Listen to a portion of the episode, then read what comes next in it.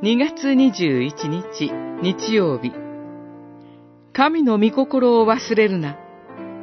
マルコによる福音書一章40節から45節。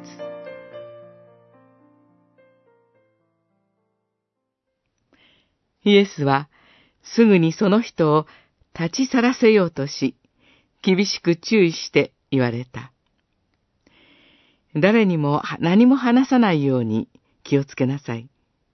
ただ言って、祭司に体を見せ、モーセが定めたものを清めのために捧げて、人々に証明しなさい。一章、四十三節、四十四節。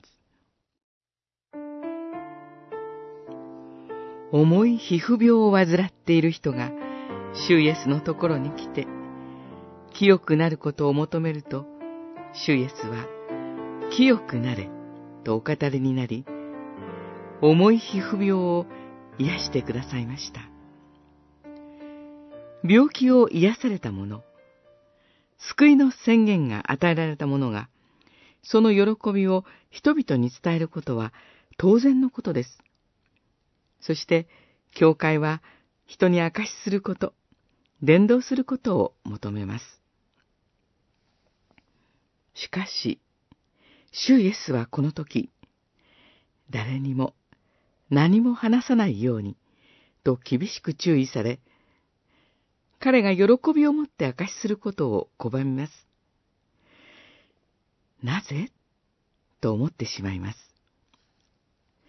彼がこの出来事を人々に告げ、言い広め始めると、主イエスは公然と町に入ることができなくなりました。つまり、彼の行為により、本来の主イエスの行うべき宣教活動が滞ってしまいました。主イエスが彼に厳しく注意されたのはそのためでした。